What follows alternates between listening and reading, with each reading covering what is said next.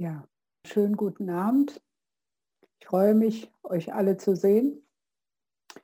Ähm, mein Name ist Ursula Richard und ich übe schon lange in der Zen-Tradition, in äh, verschiedenen Schulen, hatte unterschiedliche Lehrerinnen und Lehrer und äh, Manja Palmers hat mich im letzten Herbst in einer Zeremonie äh, ordiniert, sodass ich jetzt auch äh, mich in der Kobun-Tradition beheimatet fühle, die ja auch im Felsentor äh, praktiziert wird.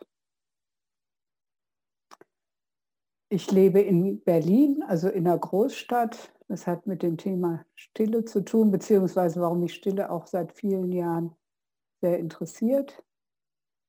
Lebe aber auch teilweise in der Schweiz seit einigen Jahren, weil meine Partnerin hier lebt. Und im Moment bin ich auch in der Schweiz und gestern erst zurückgekehrt nach zehn Tagen in den verschneiten Bergen der schönen Schweiz. Ähm, die ganze Praxisperiode und jetzt die Fortsetzung stand ja alles unter dem Thema Stille und wahrscheinlich ist schon fast alles gesagt worden zum Thema.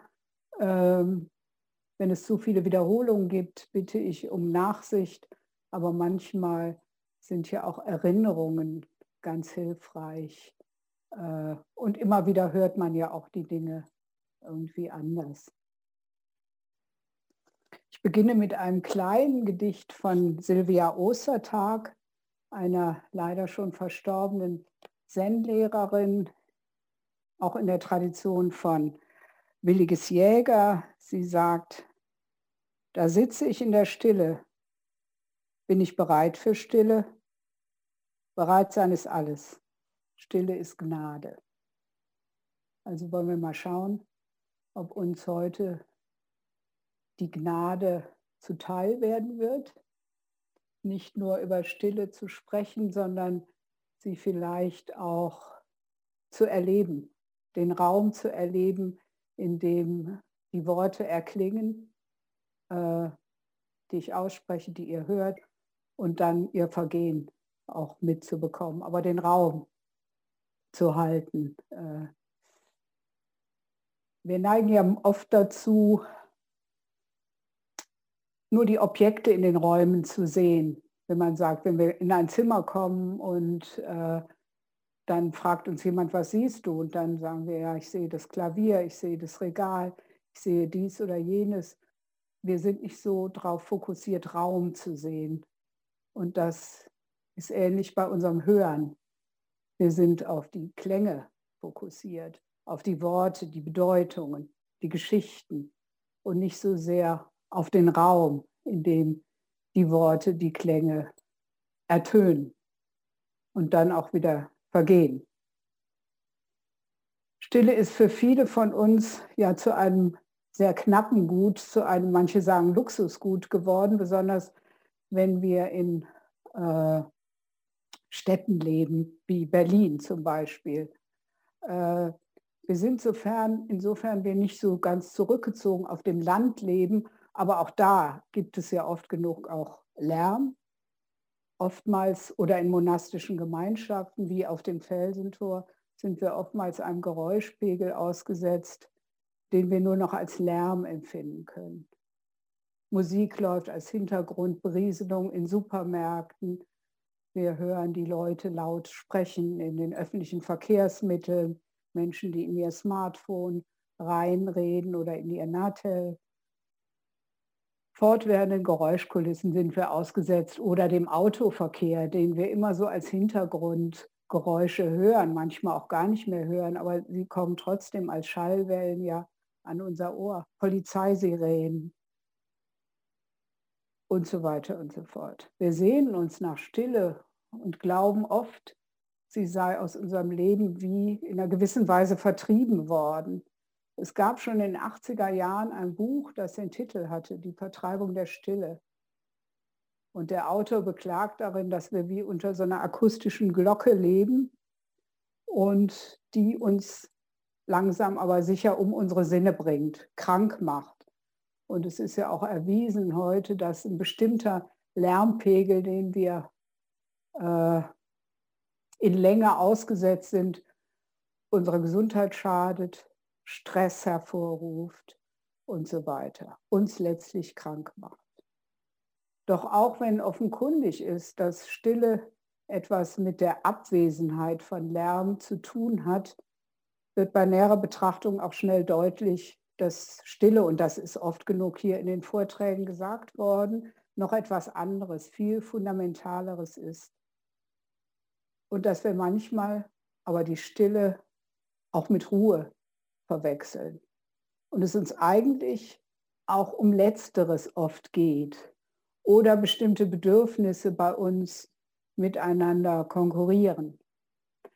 Ich habe oft erlebt bei Meditationsretreats zum Beispiel, dass die Teilnehmenden am Anfang gesagt haben, ja, ich habe so eine tiefe Sehnsucht nach Stille und ich freue mich jetzt die nächsten sieben Tage ganz in Stille verbringen zu können.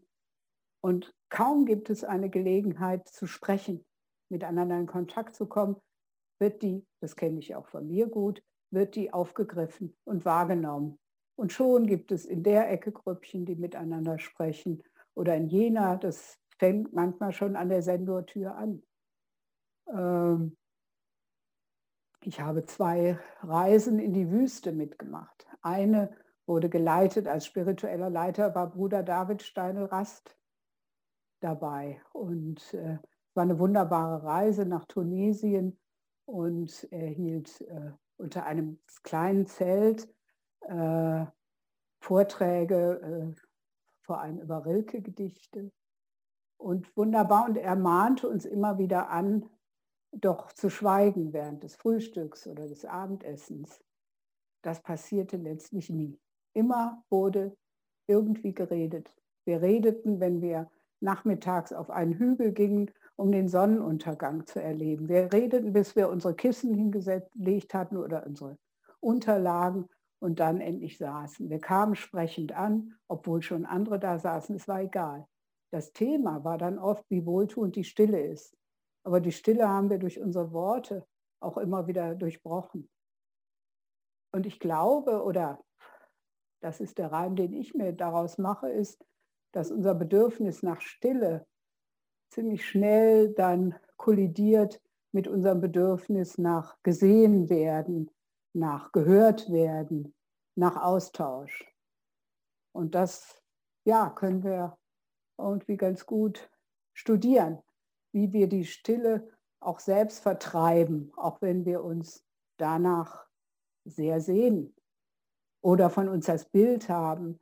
Äh, wir haben ja immer schnell von uns Bildern, äh, als gäbe es für uns nichts Wichtigeres. Manchmal ist das Bedürfnis nach Beziehung dann irgendwie anscheinend doch wichtiger. Wir vertreiben die Stille aber auch noch auf vielfältig andere Arten und Weisen. Ich hatte das Glück, so frei in meiner Arbeit zu sein, dass ich in meinem Leben ziemlich viele Retreats machen konnte. Äh, ich weiß aber, wie oft ich in den letzten zwei, drei Tagen, bevor ein Retreat anfing, in eine Hektik geriet und pausenlos noch Dinge erledigt habe, um dann diese Woche meinetwegen mir freizuschaufeln und dann in Stille zu sein. Spätestens am Vorabend, wenn nicht zwei Tage vorher, begannen schon meine Planungen darüber, was denn nach dem Retreat wieder sein würde. Ähm, das Ganze kann man auch erleben oder kenne ich gut wenn ich in Berlin in einem Meditationszentrum ging, oft gehetzt, noch schnell die Dinge erledigen und dann sitzt man zwei Runden in Stille. Oder man geht zum Yoga, hetzt da noch hin und dann macht man die Übungen und wundert sich selbst, dass man statt Stille zu erleben von Gedanken überflutet wird oder sehr starke Körpererfahrungen erlebt, wie es ist, wenn ein Körper so langsam runterkommt. Ich glaube, es gibt geht auch anderen Menschen so, zumindest habe ich diese Erfahrung schon mit anderen geteilt, die zum Beispiel äh, zum Felsentor für eine Woche kommen. Und äh, ja, das geht, so habe ich die Erfahrung gemacht, selbst bei Zoom-Meditation, dass man noch bis kurz vorher irgendwas erledigt, sich dann schnell einzoomt und dann will man in der folgenden halben Stunde oder Stunde Stille erleben. Ähm, ich habe mal einen Bekannten getroffen, ist es schon viele Jahre her, den ich immer als ein bisschen hektisch erlebt habe. Und von dem wusste ich, er geht regelmäßig meditieren in ein Zentrum und er macht auch Yoga. Und er wirkte irgendwie so ganz vergnügt. Und ich, wir kamen irgendwie, im Laufe des Gesprächs hat er gesagt, er macht das alles nicht mehr. Es war für ihn alles zu hektisch und anstrengend. Und jetzt lebt er einfach nur. Und er findet es wunderbar entspannt von Tag zu Tag, ohne noch diese besonderen Oasen der Stille zu suchen, hat er die Stille mehr in seinem Alltag gefunden. Ein weiterer Aspekt äh, von unseren Schwierigkeiten, die Stille zu erleben, möchte ich jetzt noch erwähnen. Ich habe Mitte der 80er Jahre, da habe ich mit Zen angefangen, äh, teilweise in einem holländischen Meditationszentrum gelebt, Zen-Zentrum gelebt. Es lag auf dem Lande, aber in der Nähe war eine Militärbasis. Und auf dieser Militärbasis wurden Flugzeugstarts geprobt. Und zwar nach meinem Gefühl den ganzen Tag lang. Also in jeder Meditation hat man fortwährend mit einem Aufheulen von Motorengeräuschen zu tun. Es war ein sehr lauter, äh, lauter Klang. Und ja, es war irgendwie anfangs keine einfache Aufgabe, mit diesem Geräusch umzugehen und es nicht als enorm störend für die Meditation zu empfinden. Im Buddhismus gibt es den Begriff Vedana, das heißt Gefühlstönung, dass wir alles, was wir erleben, als entweder angenehm unangenehm oder neutral erleben. Da können wir gar nichts zu, das ist uns von der Evolution so mitgegeben und hat auch gewisse Vorteile, dass wir nicht lang über Dinge nachdenken müssen, wenn wir unsere Hand auf eine Herdplatte legen, sondern sie sofort wegziehen, weil wir wissen, oh, das ist unangenehm. Wenn wir das auf Geräusche beziehen, können wir merken, wenn wir mit Achtsamkeit oder Gewahrsein rangehen, wie wir nicht nur die Gefühlstönung erleben. Der Fred von Alben, ein Schweizer Meditationslehrer, den vielleicht die eine oder der andere kennt, sagt, Vedana ist der rezeptive, der empfangende Teil unserer Fähigkeit zu erfahren. Und auf diesen Teil reagieren wir. Wir reagieren nicht auf das Geräusch zum Beispiel, sondern auf unsere Tönung, die das Ganze für uns hat. Und dann sagt er, warum ist die Achtsamkeit, das Gewahrsein der Gefühlstönung so wichtig? Eben weil wir auf die reagieren, weil es das ist, was uns ständig aus der Ruhe bringt, uns immer wieder aus der Gelassenheit herauswirft und unsere Stille vertreibt. Sind die Erfahrungen erwünscht oder angenehm? Wir hören ein angenehmes Geräusch. Reagieren wir mit Verlangen oder Anhaftung? Wir wollen das wieder haben. Oder erleben wir mal Momente der Stille?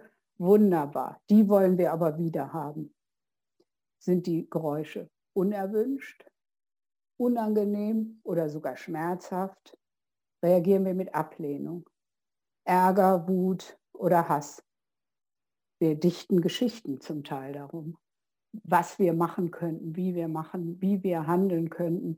Viele kennen das in der Meditation vielleicht, wenn eine Fliege im Meditationsraum herumschwirrt, welche Geschichten wir zum Teil darum machen, wie wir die Fliege in Freiheit entlassen könnten, ob wir aufstehen sollen, ob in der nächsten Pause die Fliege weg ist und so weiter und so fort im Alltag haben wir da viel mehr Geschichten. Ich erinnere mich, dass ein Nachbar von mir einen anderen, sein unmittelbarer Nachbar kann anscheinend schlecht schlafen und hört nachts immer sehr laut Fernsehen, weil er auch nicht nur schlecht schlafen, sondern auch schlecht hören kann.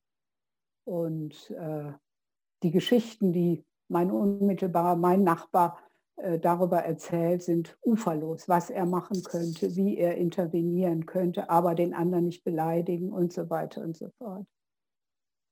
Versprechen Erfahrungen, angenehm zu sein, reagieren wir mit Erwartungen. Versprechen sie unangenehm zu werden, reagieren wir mit Befürchtungen. Sind sie neutral, das heißt weder angenehm noch unangenehm, dann sind sie uns gleichgültig und wir nehmen sie kaum wahr.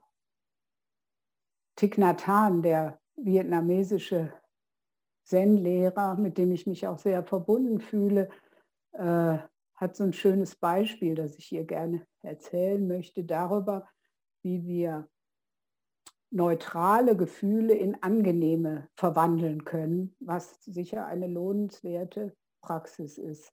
Er erwähnt, dass wir das meistens als neutral wahrnehmen, zum Beispiel keine Zahnschmerzen zu haben. Das ist unterhalb unserer Wahrnehmungsschwelle als etwas Unangenehmes oder Angenehmes, es ist einfach neutral. Wenn wir uns dann aber erinnern, wie unangenehm es Zahnschmerzen, Zahnschmerzen zu haben, wissen wir das neu zu schätzen, wie wunderbar es ist, keine Zahnschmerzen zu haben haben also auf diese Art und Weise ein neutrales Gefühl in ein angenehmes verwandelt. Und das können wir auch äh, mit Geräuschen, die unsere Stille vielleicht äh, manchmal zu durchbrechen scheinen, praktizieren. Also wir bewerten sehr schnell Geräusche finden sie unangenehm, wollen sie nicht haben. Gerade in der Stadt kann jeder, der in einer Großstadt lebt, eine Palette von, Gefühl, von äh, Geräuschen aufzählen, äh, die er oder sie als unangenehm empfindet.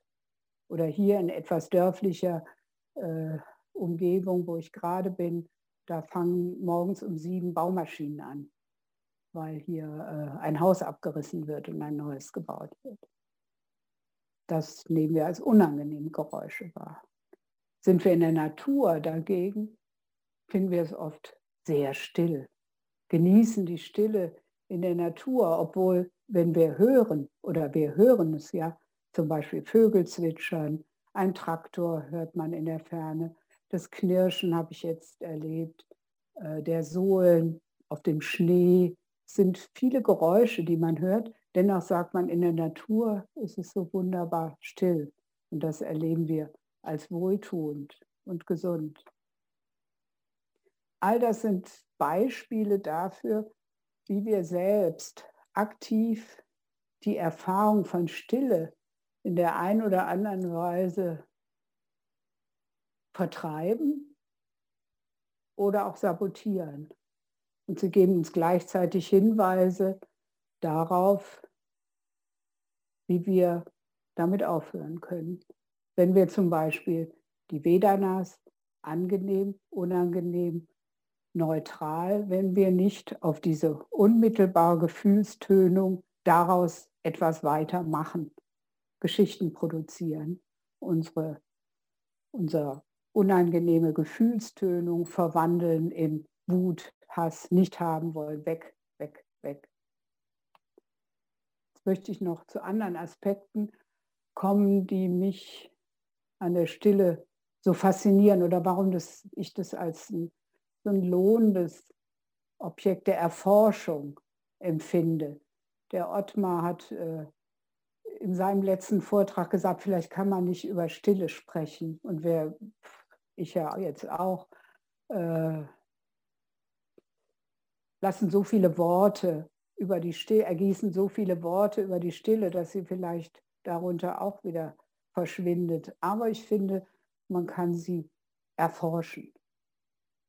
Der amerikanische vom Zen inspirierte Künstler und Komponist John Cage zum Beispiel entdeckte in den 40er Jahren des letzten Jahrhunderts experimentell, dass es sowas wie Schweigen oder Stille Silence nannte er es, als akustisches Phänomen gar nicht gibt.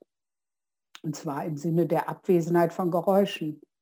Er hat sich in einen schalltoten Raum begeben und hörte immer noch Geräusche. Und zwar einen hohen und einen tiefen Ton.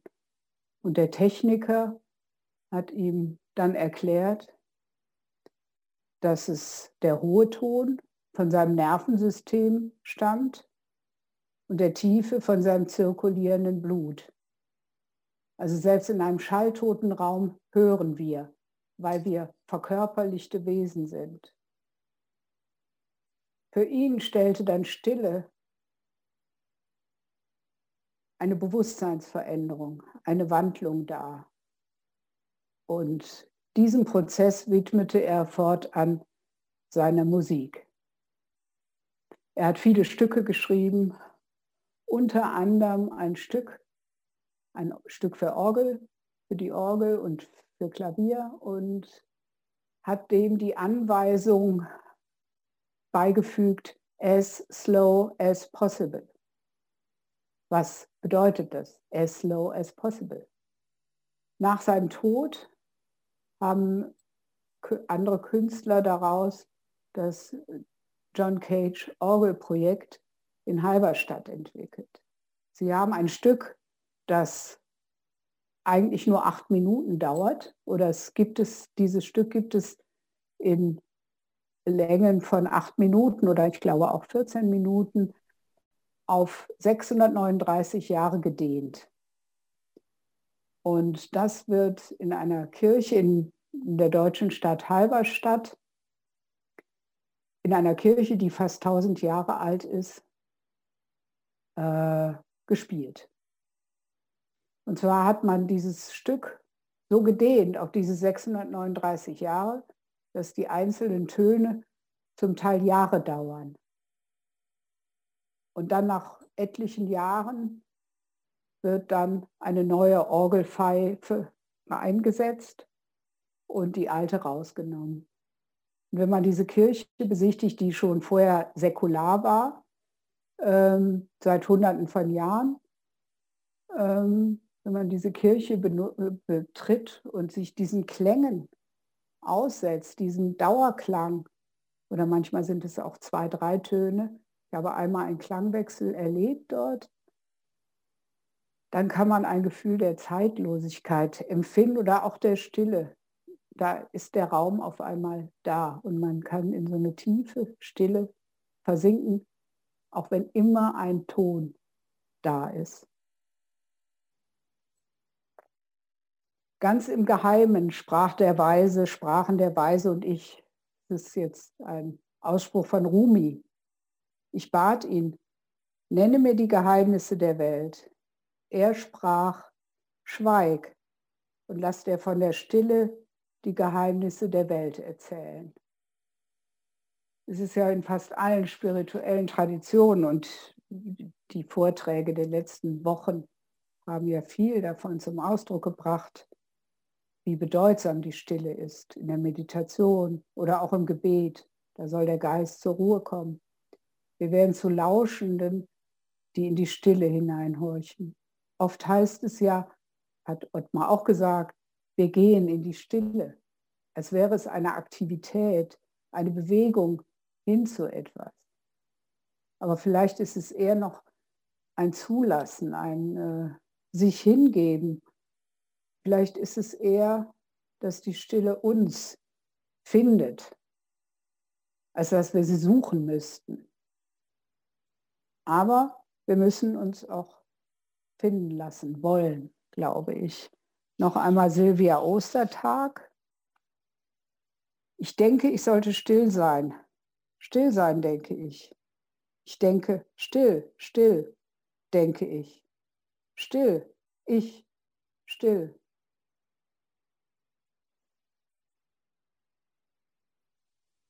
wenn wir in die Stille hineinhorchen oder die Stille hinter der Stille hören, davon hat Williges Jäger immer gesprochen, die Stille hinter der Stille entdecken. Nicht bei der vordergründigen Stille im Sinne von, wenn es möglichst leise ist.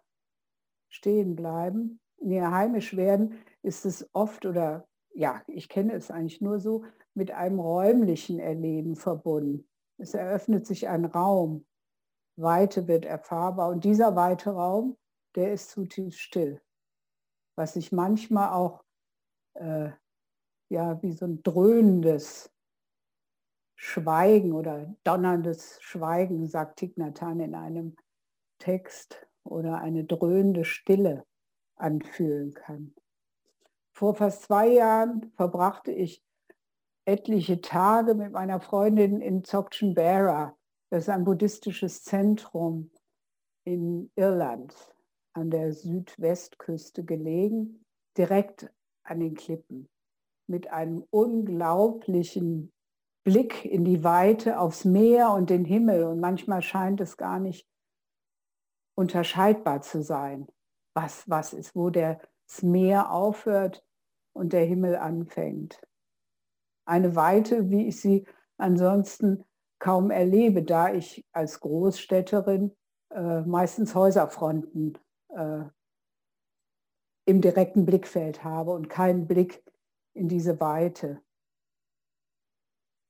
Als ich nur nach unserer Ankunft erstmals da oben stand und in diese Weite äh, schaute, da hatte ich das Gefühl, mein Geist würde sich immer mehr und immer mehr ausdehnen, wie auseinanderplatzen irgendwie.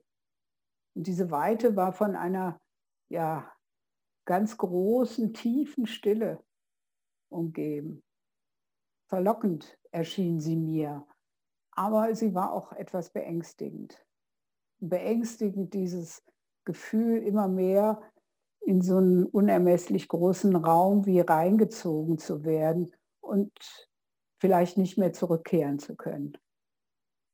Später ähm, wieder in meinem kleinen Alltagsbewusstsein angekommen, erinnerte ich mich, dass die englische Autorin Sarah Maitland in ihrem Buch Das Buch der Stille Menschen beschreibt, die beispielsweise als Weltumsegler, Polarforscher oder bei anderen extremen Alleinerfahrungserfahrungen in der Natur die Stille als so überwältigend empfanden, dass sie alles taten, um nicht zurückzukehren in das normale, lärmige Leben. Bis dahin, dass sie, äh, ein Einhandsegler war das, alle Spuren verwischte, sodass er nicht gefunden werden konnte. Und irgendwann ist das Boot eben verschwunden und er auch nie mehr gefunden. Oder aber diese Menschen verfielen im Wahnsinn.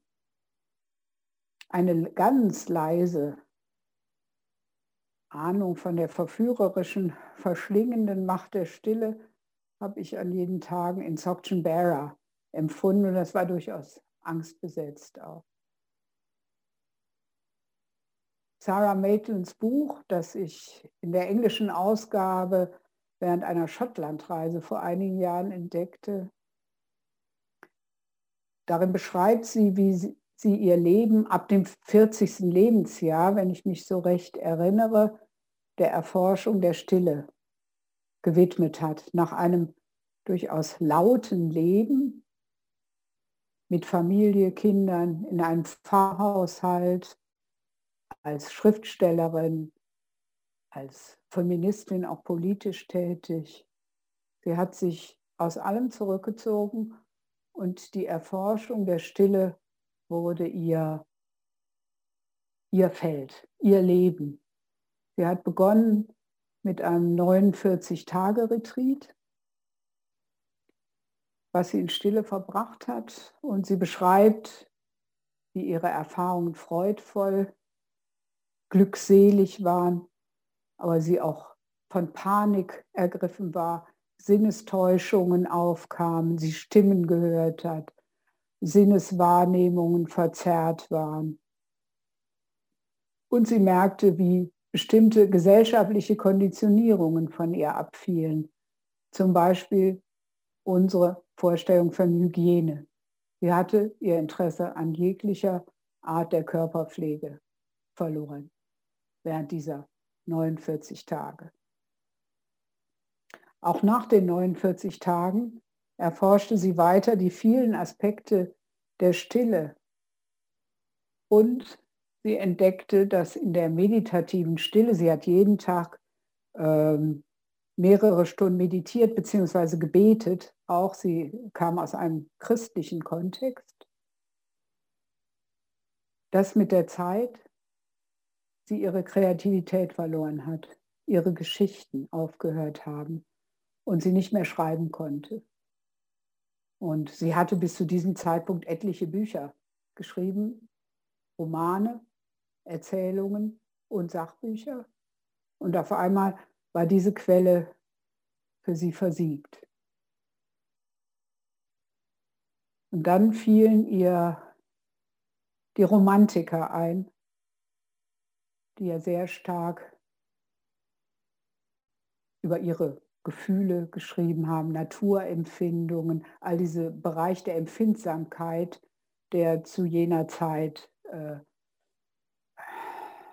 dann aufkam als Objekt von Beschreibungen von Erleben und die im ausgehenden 18. oder im 19. Jahrhundert vielfach gewandert sind und die ja auch geschrieben haben oder sich in Malerei ausgedrückt haben.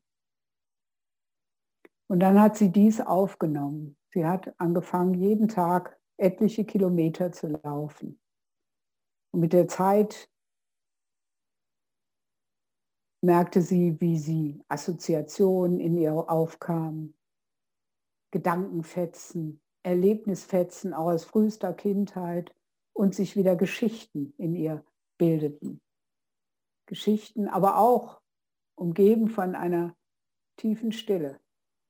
Und ihre Kreativität, ja, war damit wieder erweckt. Ich finde das interessant, dass unsere verkörperlicht, unsere Körper bei der Erfahrung von Stille äh, in den unterschiedlichen Facetten so eine große Rolle spielen anscheinend. Und das finde ich ja, fasziniert mich auf jeden Fall. Körper, Geist und Stille, der Raum, in dem sich die Klänge und Worte und Bilder und Sätze entstehen und wie sie vergehen. Ich finde das ein faszinierendes Feld für die eigene Erforschung dieses Phänomens Stille. So viele Facetten hat die Stille. Und es wäre zu eindimensional, und das habe ich ja auch versucht ein bisschen zu zeigen, sie nur auf die freudvollen, beruhigenden und erleuchtenden Aspekte zu reduzieren, wie wir das oftmals gerne tun. Wie bedrückend fand ich oft die Stille, wenn ich meine Mutter im Altersheim besucht habe und sie so da alleine da saß und um sie herum vielleicht noch ein, zwei andere Menschen auf ihrer Station, alle schwiegen, war so still. Oder meine Mutter vorher, nachdem mein Vater gestorben ist, oft gesagt hat, es ist mir viel zu still. Das war keine schöne Stille, das war eine bedrückende Stille. Wie angstgetränkt kann auch Stille sein, wenn man erlebt, wie jemand angeschrien wird oder angegriffen wird und weder man selbst noch jemand anders traut sich einzugreifen und zu handeln. Wie unangenehm fühlt sich manchmal die Stille in Gesprächen an. Und wie verzweifelt suchen wir dann nach Worten, um sie zu unterbrechen, zu durchbrechen. Wie leer und lähmend kann sich die Stille anfühlen, wenn wir plötzlich eine schlimme Nachricht bekommen. Ich erinnere mich noch an einen Kollegen von mir oder engen Freund, wie er in unser gemeinsames Büro eines Tages kam vom Arzt und sagte, ich habe Kiefernkrebs. Es war so eine Stille um uns herum. Es war unglaublich, wenn die Konzepte alle so wegbrechen auf einmal und ja, und es ein Moment ganz still ist. Oder wenn man vom Tod eines Freundes hört oder der Partner, die Partnerin einem erklärt, dass er oder sie sich trennen will. Wie wichtig ist es aber auch manchmal, das Schweigen, die Stille zu durchbrechen und die Stimme zu erheben, laut zu werden gegen das Unrecht, das Menschen, Tieren, der Natur angetan wird. Stille, Schweigen kann auch töten. Sie kann auch ein stumpfes Schwert sein, das tiefe Verletzungen zufügt. Den Mantel des Schweigens ausbreiten, heißt es im Volksmund. Oder etwas in den Mantel des Schweigens hüllen.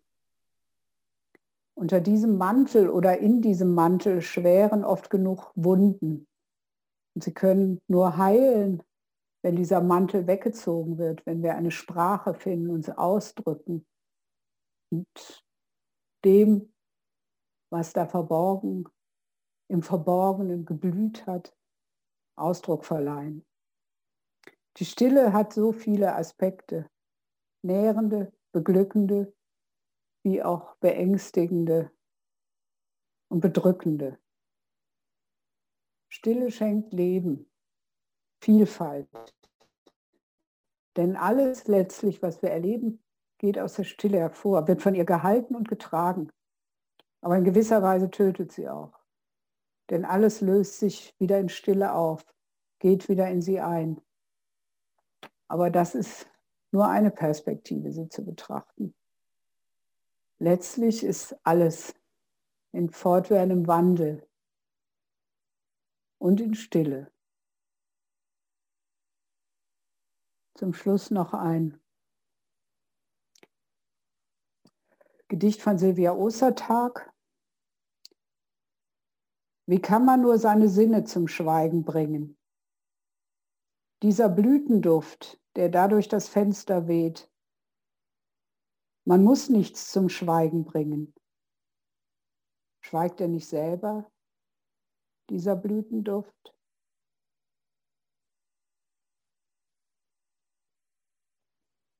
Ja, das ist es, was ich mit euch heute Nachmittag teilen wollte. Vielen Dank fürs Zuhören.